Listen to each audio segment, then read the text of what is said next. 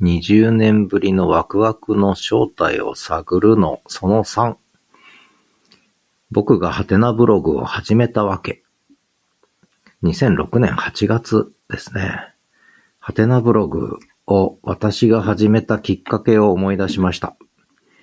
えー、梅田もちおさんの本です。ウェブ進化論。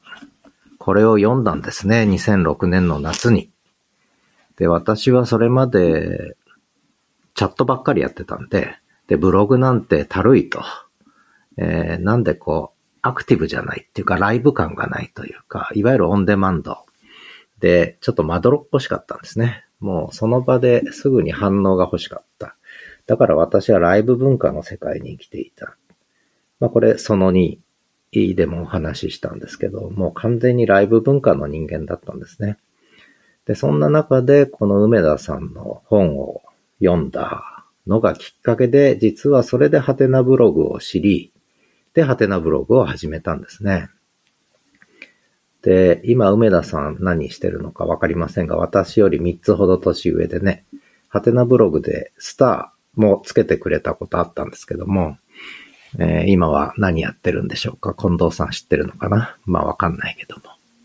で、その記事ですね、見つけました。えー、物持ちがいいですね。2006年8月11日に Web2.0 というタイトルで、えー、ハテナブログに記事を書いてて、それが残ってますね。で、このブログはちょっとリニューアルして今タイトル変えて、元政治学者のどこ吹く風っていう形に変えちゃいましたが、えー、ここにこんな風に書いてます。えー、リンク貼っときますけれども、ブログを始めたのには訳がある。実は個人のホームページサイト自体はすでに1999年に開設していたのだが、職場のことで頭がいっぱいで、更新もできず放置しているうちにプロバイダーの都合で消滅してしまっていた。その後はネットワーク関係といえば、職場のウェブサイト構築、グループウェア構築、コンピューター教室整備、サーバー増強とネットワークのインフラ整備のことしか頭になかった。あの、私、ネットワーク、大学の整備、かなりやったんですね。で、個人的には、仕事の書類作成やデータ作成以外にはネット検索するか、ストレス、ストレス解消と気晴らしでチャットするか、程度しかできなかった。忙しかったんですね、この時期ね、私とてもね。で、昨年あたりからようやく自分の時間が取れるようになってきたのだが、それでも自分の仕事中心に頭を切り替えるのには時間がかかった。体もだいぶ酷使していたので、昨年からは体調を回復することを最優先に、あまり余計なことはせずに、休めるときは可能な限り何もせずに休むようにしていた。だいぶリハビリも進み、体に余裕ができたので、スポーツジムにも通い始めた。エアロバイクを漕いでいる、漕いでいる1時間ほどの間を利用して新書本を読むようになった。この頃エアロバイク漕ぎながら本読んでたんですね、新書本。で、そこで出会った一冊がこの本だった、梅田もちおさんのウェブ進化論ですね。2006年の2月に出たのを夏に読んだんですね。で、私はブログに対する偏見があったわけです。ブログといえばただの日記の公開、せいぜい自己満足的な自己自己主張の類だと、やや偏見を持って眺めていたので、正直なところあまり興味がなかった。しかし、本書を読むことで、Web2.0 の発想が革命的なものだと気づいた。革命って言葉好きですね、私ね。梅田もちおさんの Web 進化論に完全にこれで Web2.0 を知ったんですね。で、こんな風に書いてます。Web2.0 が思考の外部化であり、脳の外部化であること。さらに外部化された自らの思考がネット社会というフィルターを通って再び自分の脳内を循環する。もちろんその循環が必ず正の循環になるとは限らない。マイナスの循環、負の循環にもなり得るし、正の循環にもなり得る。ともあれ、思考の外部化と社会化された情報の内部化のプロセス自体が革命的に進化し始めているという感触は僕にも確かに実感できる。こんな時にこんなこと言ってたんですね、すでにね。今、まさに脳の外部化をポッドキャストでやっているということですが、さらに書いてます。インサイドアウト、アウトサイドインの思考プロセスとでも言おうか。自己の脳内をネット社会にさらすこと自体まさに今やってますね。意味のないことではないと思うようになったのは事実である。ということで、この梅田もちおさんのウェブ進化論を読んだことで私はその自分の脳内をネット社会にさらしてもいいんじゃないか思い始めたってことなんですね。で、思考、thinking ですね。思考のオープンソース化プロジェクトの一端に自分も関わってみようというのが動機づけの一つになっている。大げさな言い方ではないと思うが、あ、うんぬんって書いてある。まあ、ここは後記事読んでください。あの、リンク先からね。で、私、ただ、この後、また忙しくなっちゃったんですね。2010年から。あの、学長になっちゃったんで。で、それでもう学長ブログはやったんですけども、それはやっぱりオフィシャルなものなんでね、あんまりこう自分の脳内をさらけ出すことはできなかったのが、今たまりに溜まって今、爆発的にやってるということかなと思ったりしてます。で、この本を思い出したのは、実はノートのオンラインサロンに参加してくださった方が最近、この本を、この本というよりも、フューチャリング、フューチャリスト宣言ですね。えー、もてぎ、もぎさん、も、もてぎさん、どっちだっけ？えー、茂木健一郎さんとの対談ですね。これも私持ってて読んでました。で、線引きまくりですね、このあたりは全部。えー、写真も載っけときました。ウェブ進化論、フューチャリスト宣言、ウェブ時代行く、そして平野慶一郎さんとのウェブ人間論の対談。これ全部線引きまくって読んでますね、この時期ね。2006年。で、それで私もちょっとブログ、チャットと、音声チャットとビデオチャットばっかりやってる場合じゃないなと。ブログも重要だなと。逆にここからオンデマンドの重要性って気づき始めたところがありますね。ただやっぱり私はどっちかとライブ好きな人間なんですね。きっとね。まあそんなことで写真も載っけときました。えー、ぜひ見てください。ね、えー、私の蔵書から引っ張り出しました。マイブックスです。これ、欲しい方お譲りしますよ。半額ぐらいでね、4冊ありました。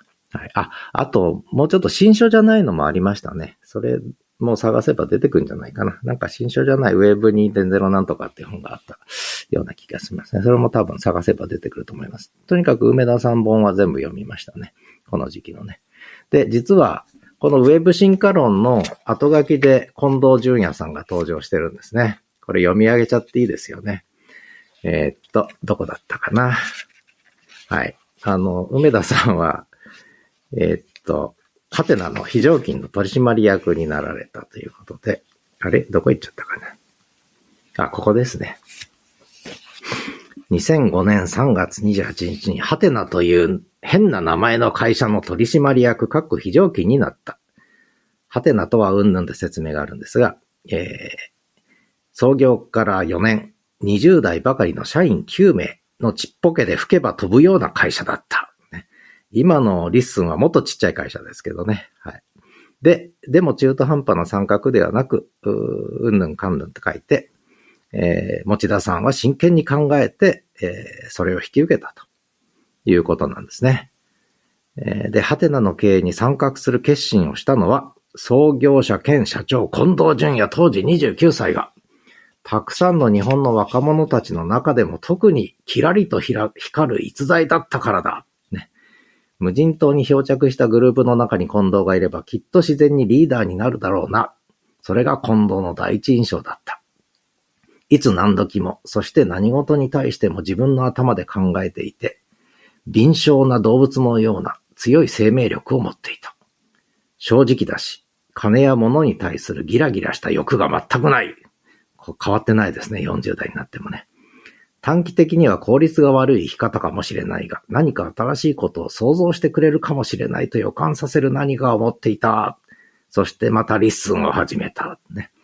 世の中に優秀な人というのは想像以上にたくさんいるものだが、不思議な人間的魅力を伴う器の大きさと動物的、動物的な強さを合わせ持つ個性に出会うことは滅多にない。同感ですね。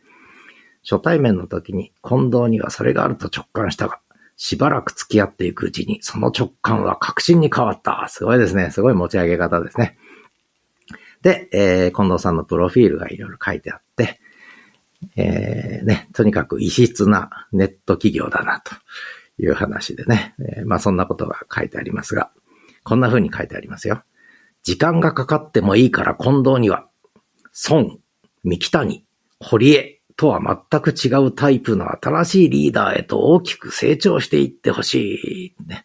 えー、とか書いてありますよ。はい。この本、いいですよ。梅田もちおさんのウェブ進化。私はこれでハテナを知って、それでハテナブログをアカウント取って始めたんですね。ポソポソと。ただやっぱり、結局ライブとかインターネットラジオの方に飲み込んでたんで、あの、ブログの方はそんなに本格展開しなかったんですよね。結局喋ってたわけです。インターネットラジオで。で、それは全部文字起こしされずに消えていったわけですね。